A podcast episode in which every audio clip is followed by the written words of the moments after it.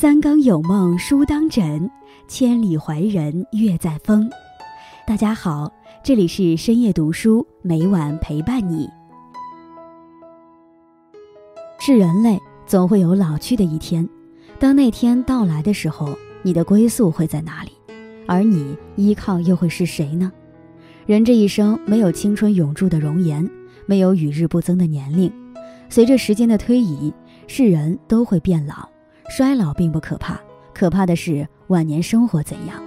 如果你想在晚年幸福，就要学会未雨绸缪。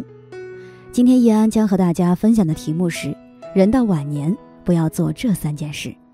在开始今天的节目之前，希望大家能点击订阅和小铃铛。你的点赞和评论是易安最大的动力。感谢大家的喜欢，深夜读书因你们而精彩。儿女是依靠吗？当然是。但当子女不是依靠的时候，我们是否能自己安然度过余生？孝顺是义务吗？当然是。但当子女不想尽义务的时候，我们能否保证依旧活得轻松？人啊，老了可以去指望谁，但不能把赌注全部压在别人身上，包括儿女。老了若不想被儿女嫌弃，请牢记这三点：一、儿女的日子不过分干涉。当孩子有了家庭，我们就应该学会适时退出。孩子有自己的生活态度，和我们的三观未必一样。有些事我们不喜欢。但不代表是错事，孩子是成人，不要总说教。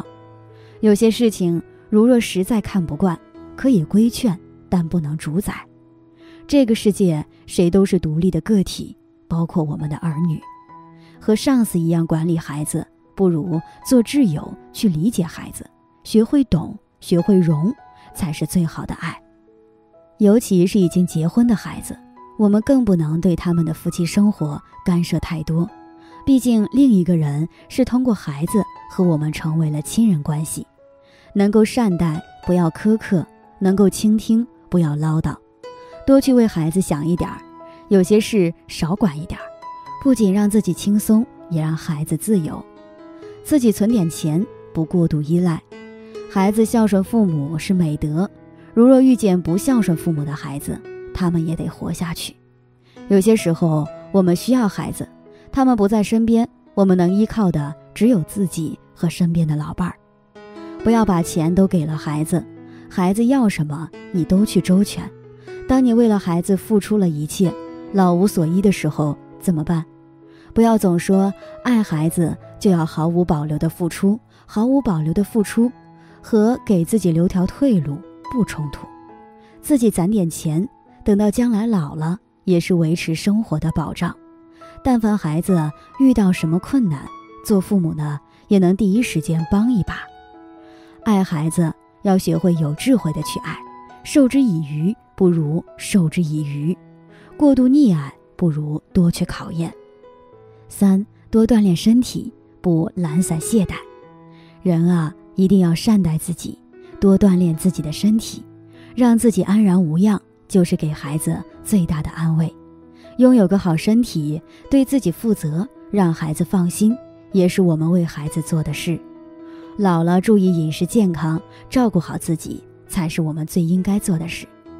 人生的上半场，我们为家庭、为孩子奔波；人生的下半场，请你一定要学会取悦自己。人啊，到老年就不要死乞白赖去干了，这个时候再去用健康换财富，就是真的傻。学会爱自己，自己好，一切都好；自己健康，就是给孩子减负。谁的人生都有弯路，孩子也有，有时候让他走一走，并不是啥坏事儿。希望天下的父母都学会爱孩子，都能更好的去爱自己。与朋友们共勉。大家好，我是依安，深夜读书最新开启了新的互动环节。每周三会有一个留言周结，每个人的留言都很有见解，都很棒。我会挑选几条感触到我的留言与大家分享。感谢大家对深夜读书的喜爱和支持，深夜读书因你们而精彩。有读者 usz 在视频“钱不是万能的，但没钱是万万不能的”。一个人对待钱的态度，决定了他的人生高度。中留言，与其讲健康与钱做比喻，多数人肯定选择健康。钱真的是做人目标吗？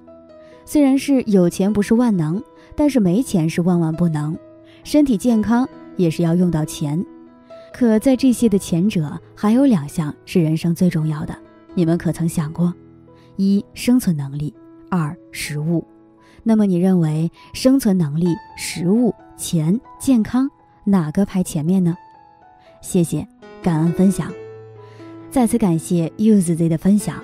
如果大家想知道 Use Z 对于生存能力以及食物的观点解读，可以跳转到该视频观看哦。跳转链接在右上方，来自深夜读书的卡片里面。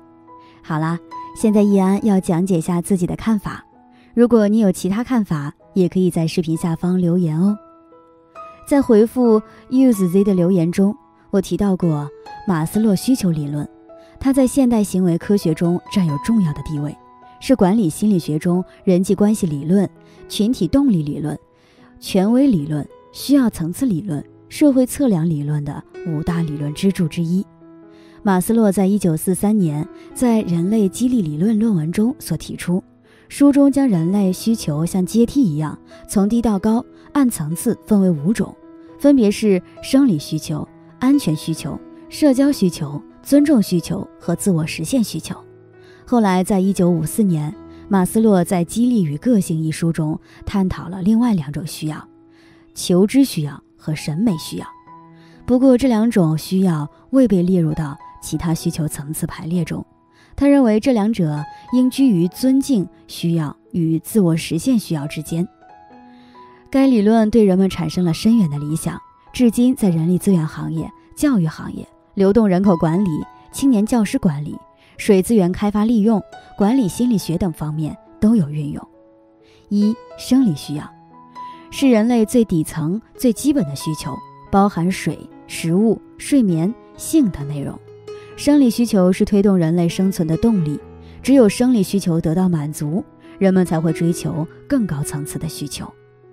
二、安全需求，这个层次需求是在满足生理需求的情况下，这个需求主要体现在社会秩序、体制、法律、和平、医疗、教育等各个方面的安全和社会保障。人们需求安全感。马斯洛认为，整个有机体是一个追求安全的机制。人的感受器官、效应器官、智能和其他能量，主要都是寻求安全的工具。甚至可以把科学和人生观都看成是满足安全需要的一部分。三、社交需求，也叫做归属与爱的需求，体现在个人渴望得到家庭、团体、朋友、同事的关怀、爱护、理解。融入大团体，和大家建立起良好的社交关系，得到团体的喜欢，也是对友情、信任、爱情的需要。四、尊重需求，较高级别的需求，在满足前面几种基本需求后，人们开始追求关于个人的高级需求，分为内部尊重和外部尊重。内部尊重也就是自尊，希望有自己的能力，在各个方面都可以做好，有自己的成就。实现自己的理想，外部尊重既是追求外界的权利地位，渴望得到他人对自己的认可。五、自我实现需求，最高级的需求是指个体实现自己的理想抱负，实现自己的追求，成为伟大的或具有影响力的人物。马斯洛提出，为满足自我实现需要所采取的途径是因人而异的。自我实现的需要是在努力实现自己的潜力。使自己越来越成为自己所期望的人物。以上就是马斯洛需求层次的理论内容。这五种需要像阶梯一样从低到高，按层次逐级递升。但这样次序不是完全固定的，可以变化，也有种种例外情况。在某个阶段、不同时期，人们都有一个主要的需求，各层次的需要相互依赖和重叠。高层次的需要发展后，低层次的需要仍然存在，只是对行为影响的程度大大减小。马斯洛需求层次论的基础是他的人本主义心理学。人的内在力量不同于动物的本能，人要求内在价值和内在潜能的实现，乃是人的本性。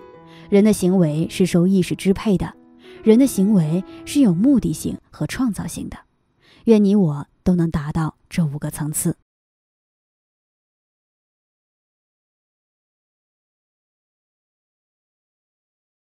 今天分享到这里，如果你也喜欢这篇文章，并且让你深有感触，希望你能分享给身边的人，让我们一起在阅读中成为更好的自己。最后，在 YouTube 和 Facebook 上都能找到深夜读书哦，也期待与你的互动。感谢你的收看，我们下期再见。